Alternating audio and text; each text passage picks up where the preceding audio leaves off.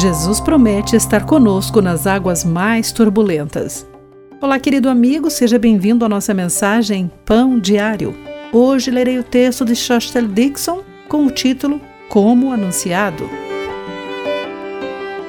Durante umas férias, meu marido e eu nos inscrevemos para um passeio de barco.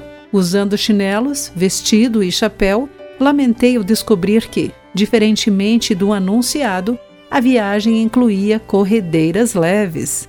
Felizmente, estávamos com um casal que tinha experiência em corredeiras. Ensinaram meu marido sobre o manejo do remo e prometeram que navegaríamos juntos com segurança até o destino. Grata pelo colete salva-vidas, gritei e agarrei a alça de plástico do barco até o fim do passeio.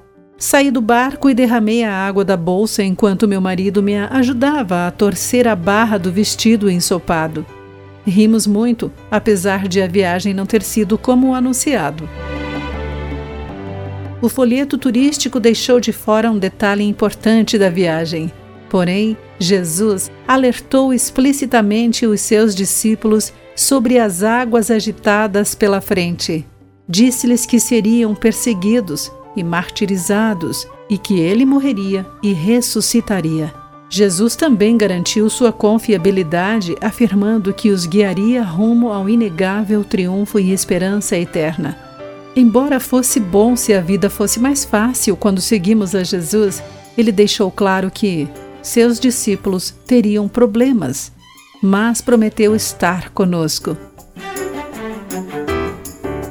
As provações não definem, limitam ou destroem os planos de Deus para nós, porque a ressurreição de Jesus já nos impulsionou para a vitória eterna. Querido amigo, reflita sobre isso.